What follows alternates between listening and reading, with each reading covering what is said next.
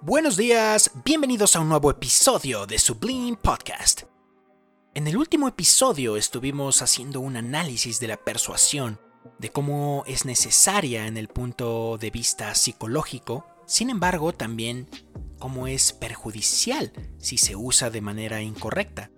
Como vieron en el título, el tema de hoy, el episodio de hoy, vamos a hablar acerca de los orígenes del no teísmo o los orígenes históricos de por qué tú, escucha, probablemente rechaces hasta cierto punto la idea de que existe el ser subsistente, de que existe Dios directamente, vamos a hacer un análisis de la cultura occidental, cómo fue construyéndose poco a poco y cuáles fueron los puntos principales que llevaron de una absoluta hegemonía católica a las dudas hasta llegar a la época actual, que es incluso el ateísmo militante. Personalmente me gusta mucho leer autores como Richard Dawkins o como Sam Harris, que desde su punto de vista, su esfuerzo es simplemente una búsqueda de la verdad. Y como mencioné en el antiguo, en el anterior episodio, es muy difícil que como seres humanos admitamos que somos influidos por alguien o por algo, sin embargo, los experimentos en psicología demuestran que nosotros sucumbimos a la opinión tanto de la autoridad como de la mayoría. Así pues, muchos argumentos en contra de la existencia del ser subsistente radican en los ataques directos a la religión, la cual promovía la idea de un autoritarismo absoluto y de la mayoría. De esta forma se quería hacer controlar al vulgo. Para mí, personalmente, no me avergüenza decir que mi influencia está en la Biblia. Claramente, yo tuve una interpretación que buscaba los orígenes, que buscaba los fundamentos en una sociedad moderna, es decir, buscaba volver al pasado. Recientemente, prácticamente los que han seguido el podcast después de mi rechazo a la religión fundamentalista, a la secta en la que estaba, noté que en realidad había muchas interpretaciones de la Biblia, no solo la fundamentalista. Y esa es precisamente la interpretación que tengo ahora y que quiero hasta cierto punto compartir con todos ustedes y persuadir, si es posible, por lo menos su percepción a este libro específico. Digamos que mi motivación específica es que yo he sentido este libro como una revelación directa de Dios. Pero la lectura literal de la Biblia es una preocupación moderna que surge del predominio del conocimiento racional sobre el mítico. De hecho, antes de la Edad Moderna, tanto judíos, cristianos y musulmanes disfrutaban de interpretaciones alegóricas y simbólicas hasta cierto punto esotéricas de sus respectivos libros sagrados. Como la palabra de Dios era infinita, podía transmitir una multitud de significados, y su respectivo mito les hablaba con la autoridad porque les explicaba sus vidas y hacía que tuvieran un sentido. Este sentido era imposible desde el punto de vista ateo, Aquí es importante no confundir los términos. En este podcast, en este episodio y en los siguientes, usaré el término no teísmo no como sinónimo de ateísmo. El ateísmo es la negación de la existencia de Dios o dioses. Tomaré el concepto de no teísmo como una forma de explicar la naturaleza, los orígenes y hasta cierto punto explicar el sentido de la vida sin necesariamente tomar en cuenta a Dios. Si vemos actualmente la biología, si vemos actualmente la astrofísica, la física, la medicina, prácticamente parten desde una idea no teísta. Ahora para explicar una epilepsia, por ejemplo, ya no se dice que está endemoniado, simplemente se ven las razones materiales, las razones cerebrales de esta enfermedad. Así que el término no teísmo lo usaré en ese sentido, en el sentido de que no afirma ni rechaza la existencia de Dios, sino simplemente no lo toma en cuenta. Por eso, precisamente en la opinión de un servidor, la única demostración de la existencia de Dios está precisamente en la filosofía, en la metafísica, que es la rama que estudia el ser. Vamos a ubicarnos en 1453, cuando Europa sufrió la conquista otomana de Bizancio. Existían muchísimos escándalos papales del cautiverio de Aviñón y del cisma de Occidente, en el que hasta tres pontífices a la vez llegaron a considerarse sucesores de San Pedro. Todos estos factores hicieron que muchos, que la gran mayoría de la población perdiera fe en la iglesia institucional. La gente en general se sentía confundida y atemorizada, pues ya no podían seguir practicando la fe de la misma manera. Esta también fue una época de liberación y de progreso, los exploradores ibéricos habían descubierto un nuevo mundo, los astrónomos escudriñaban los cielos y una nueva capacidad técnica otorgaba a los europeos un mayor control de su entorno. Mientras el espíritu conservador había enseñado a los hombres a permanecer dentro de los límites cuidadosamente definidos, la nueva cultura del cristianismo occidental mostraba que era posible aventurarse más allá de los confines del mundo conocido y no solamente limitarse a sobrevivir, sino también a prosperar. Esta ideología hizo perder credibilidad a la vieja religión mitológica y el occidente moderno llegó a ser inherentemente hostil a la fe. Sin embargo, esto no ocurrió de la noche a la mañana. Hubieron varias etapas de transformación de la sociedad occidental. Incluso muchos exploradores, científicos y pensadores creían que más de abolir completamente la religión, estaban encontrando nuevas formas de religiosidad. Como cualquier periodo de crisis, como cualquier periodo de cambio social, fue una época bastante violenta. Durante 300 años, europeos y nuevos americanos emplearon métodos despiadados para modernizar su sociedad. Hubo derramamiento de sangre, hubo persecución, hubo masacres, Hubo explotaciones, hubo esclavitud, obviamente, y también hubo crueldad. Entendemos que este fue un cambio gradual, pero una etapa muy importante fue el comienzo de la fabricación de instrumentos de precisión. Por ejemplo, se creó la brújula, se creó el telescopio, se creó el microscopio. Todos estos inventos revelaron nuevos mundos, y sirvieron para producir mejores mapas, mejores cartas y técnicas de navegación cada vez más exactas. Un evento crucial en el siglo XVII, por ejemplo, fue cuando el holandés Anthony van Leeuwenhoek vio por primera vez a las bacterias, a los espermatozoides y a otros microorganismos a través del microscopio. Sus observaciones lograrían arrojar algún día una nueva luz sobre todos estos procesos de generación y de formación. Y esto no solo tendría el efecto pragmático de eliminar la enfermedad, sino también despojaría a la vida y a la muerte de gran parte de su contenido mítico. Poco a poco la medicina comenzó a mejorar y aun cuando la terapia siguió siendo una cuestión de azar hasta muy avanzado el siglo XIX, durante el siglo XVII hubo un interés creciente por la salud pública. Por primera vez se identificaron correctamente algunas enfermedades.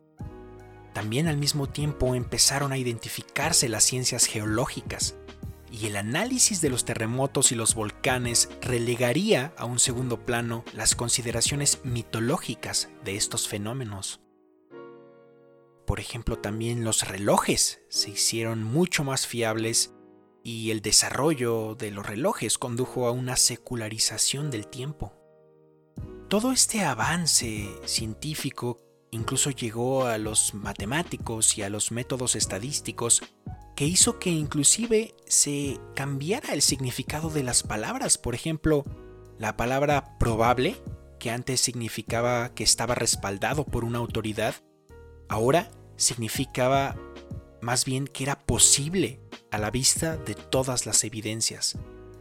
Así, poco a poco, en lugar de ver el mundo gobernado por leyes fundamentales e inalterables, los europeos estaban descubriendo que podían explorar y manipular la naturaleza con un efecto asombroso.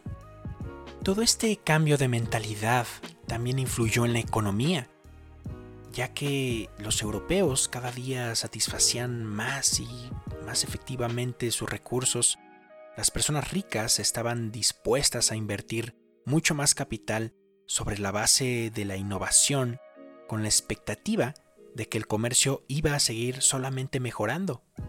Esta economía capitalista permitió a Occidente reemplazar a sus recursos de forma indefinida, de modo que llegó a trascender las limitaciones de las viejas sociedades agrarias. Cuando surgió la revolución industrial del siglo XIX, que introdujo ya de lleno la racionalización y tecnificación de la sociedad, los occidentales estaban tan seguros del progreso incesante que ya no miraban al pasado en busca de inspiración, sino que veían la vida como una marcha sin temor hacia grandes logros para el futuro.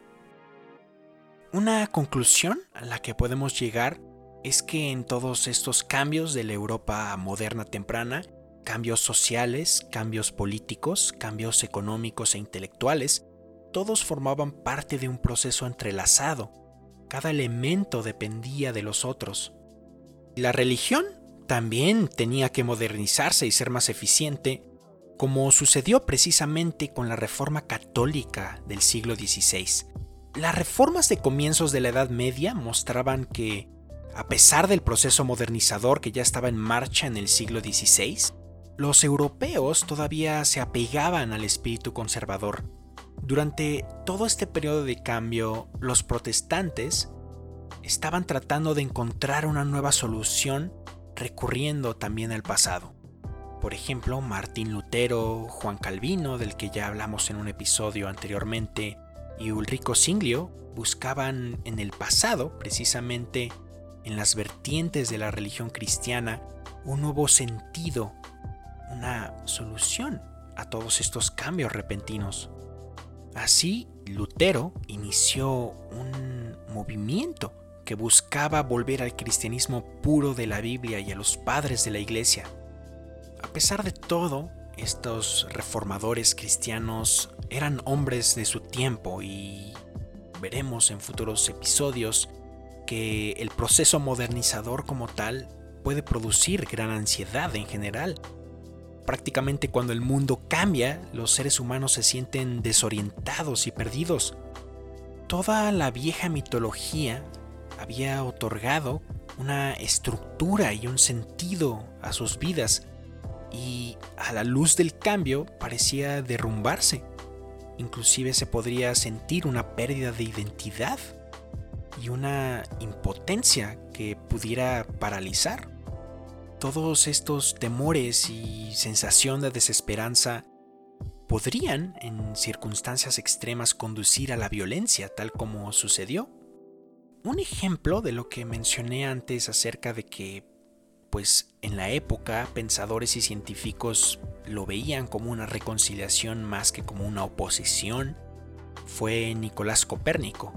Para ubicarnos un poco más en la historia, vivió de 1473 a 1543 y creía, cito, que su ciencia era más divina que humana esta cita, y así como muchas partes de este episodio, lo tomo de La Pasión del Pensamiento Occidental de Richard Trans, cuyo título original es The Passion of the Western Mind, Understanding the Ideas that Have Shaped Our View of the World.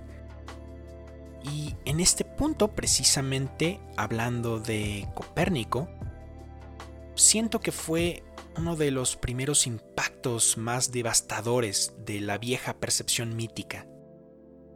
Esta hipótesis de un universo heliocéntrico fue demasiado radical en su momento, entonces muy poca gente pudo aceptarla. Para él, la Tierra no estaba en el centro del universo, sino que se desplazaba junto con los otros planetas alrededor del Sol. La teoría de Copérnico todavía estaba muy incompleta y fue el físico alemán Johannes Kepler, para ubicarnos también un poco, vivió de 1571 a 1630, fue el primer científico capaz de proporcionar una evidencia matemática en su apoyo. Y al mismo tiempo, Galileo Galilei, quien vivió de 1564 a 1642, fue contemporáneo de Kepler, mostraba empíricamente la hipótesis de Copérnico, al observar que los planetas a través del telescopio que él mismo había perfeccionado se movían de la forma en que Copérnico afirmaba y que Kepler demostraba matemáticamente. Cuando Galileo precisamente publicó estos hallazgos en 1612, causó un gran revuelo. Y de hecho este es un argumento que recibo personalmente mucho al tratar de demostrar la, no solo la existencia de Dios, sino la veracidad bíblica. Como todos sabemos, Galileo fue silenciado por la Inquisición y fue obligado a retractarse. Otro ejemplo de cómo la ciencia moderna empezaba a desacreditar a la mitología fue Isaac Newton, de 1642 a 1727. Prácticamente sintetizó los hallazgos de todos sus predecesores mediante el uso riguroso de métodos científicos de experimentación y deducción.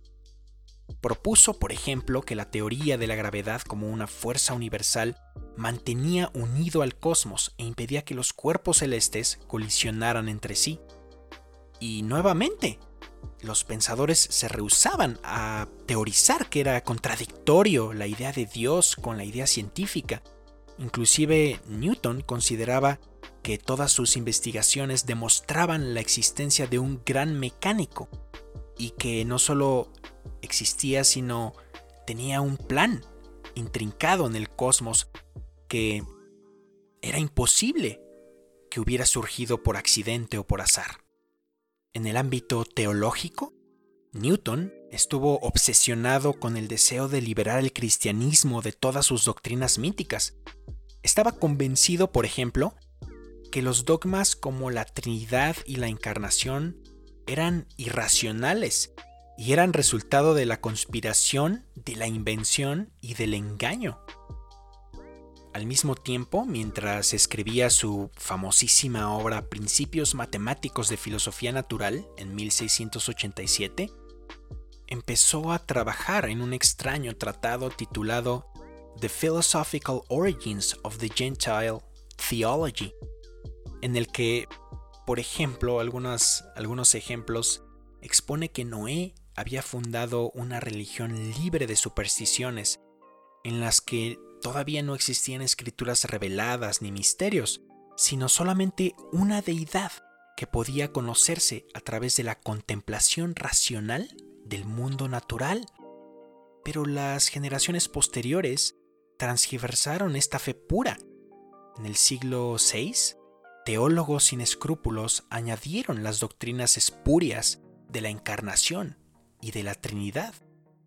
Newton afirmaba que el Apocalipsis libro de Apocalipsis había profetizado el, advenimiento del trinitarismo.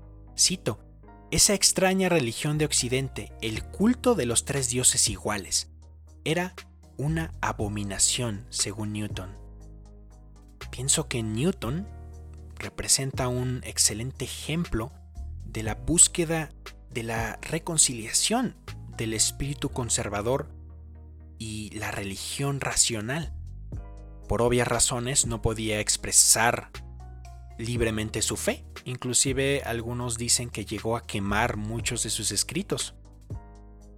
Como no podemos obviamente abarcar a todos los científicos de estas épocas, quisiera compartir con ustedes una frase del famoso matemático francés Blaise Pascal para ubicarnos igualmente en la historia. Vivió de 1623 a 1662 era un hombre también de intensa religiosidad y a él le preocupaba mucho el vacío y el silencio eterno de un, de un universo infinito. Abro cita de su, famoso, de su famosa obra Pensamientos. Al ver la ceguera y la miseria de los hombres, al contemplar a todo el universo enmudecido y al hombre sin luz, abandonado a sí mismo y como extraviado en este rincón del universo, sin saber quién lo ha puesto en él, qué ha venido a hacer, qué será de él al morir, incapaz de todo conocimiento. Me horrorizo como un hombre al que se hubiera llevado dormido a una isla desierta y espantosa, y que se despertara sin saber dónde está, y sin medio para salir de ella. Y por esto me admiro de cómo no se cae en la desesperación ante un estado tan miserable. Esto lo escribió Blaise Pascal en sus pensamientos. Y por ejemplo, mientras todos estos científicos y teólogos, historiadores, proclamaban hasta cierto punto la supremacía de la razón, no contradictoria con la fe, Immanuel Kant, en 1724 a 1804, socavaba todo el proyecto de la Ilustración. Por un lado, hacía una nueva declaración moderna de independencia. El hombre ha de tener el coraje de liberarse de su dependencia de maestros, iglesias y autoridades y buscar la verdad por sí mismo. Escribió, por ejemplo, la ilustración es la salida del hombre de su autoculpable minoría de edad y que la minoría de edad significa la incapacidad de servirse de su propio entendimiento sin la guía del otro. En su famosa obra, Crítica de la Razón Pura, de 1781, aduce, por ejemplo, que es imposible estar seguros de que el orden que creemos discernir en la naturaleza guarde alguna relación con la realidad externa. Este orden, entre comillas, es solo la creación de nuestro propio entendimiento.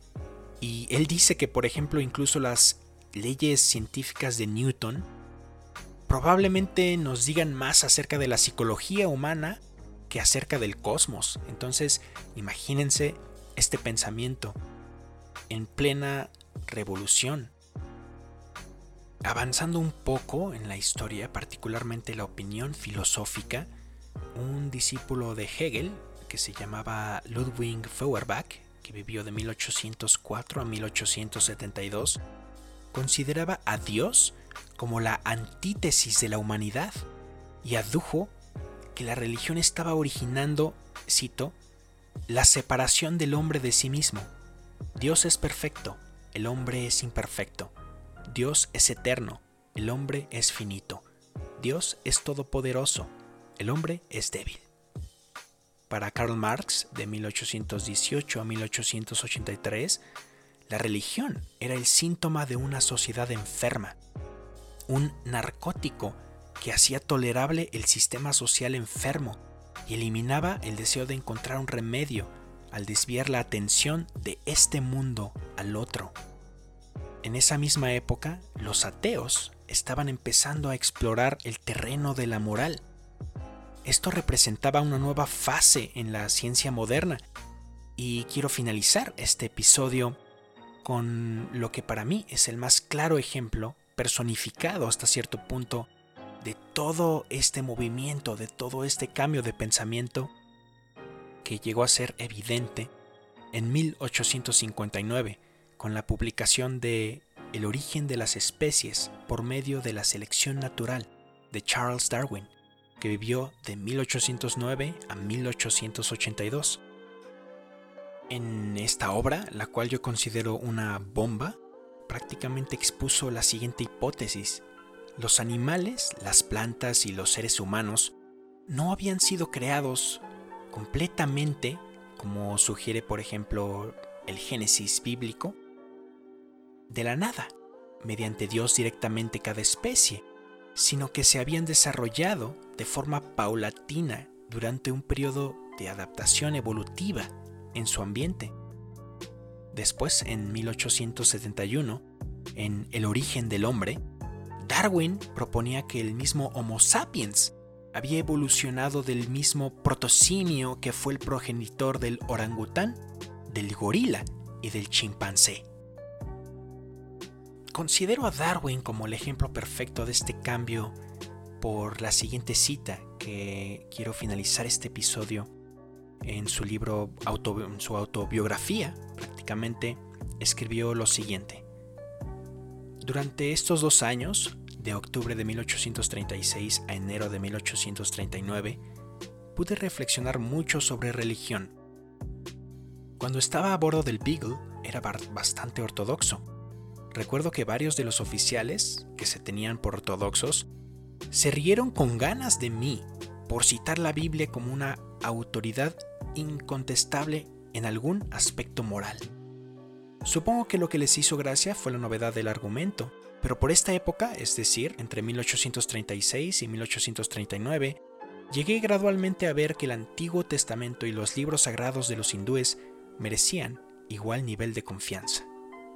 La pregunta me venía constantemente en la cabeza y no desaparecía de allí.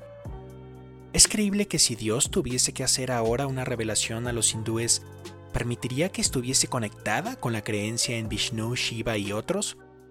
Igual que la cristiandad está conectada con el Antiguo Testamento, me parecía absolutamente increíble. Cierro cita de la autobiografía de Darwin. Obviamente, Darwin era creyente cuando estaba en el Beagle, pero conforme fue viendo, observando, llegó a un ateísmo, o al menos a no considerar la Biblia como una fuente.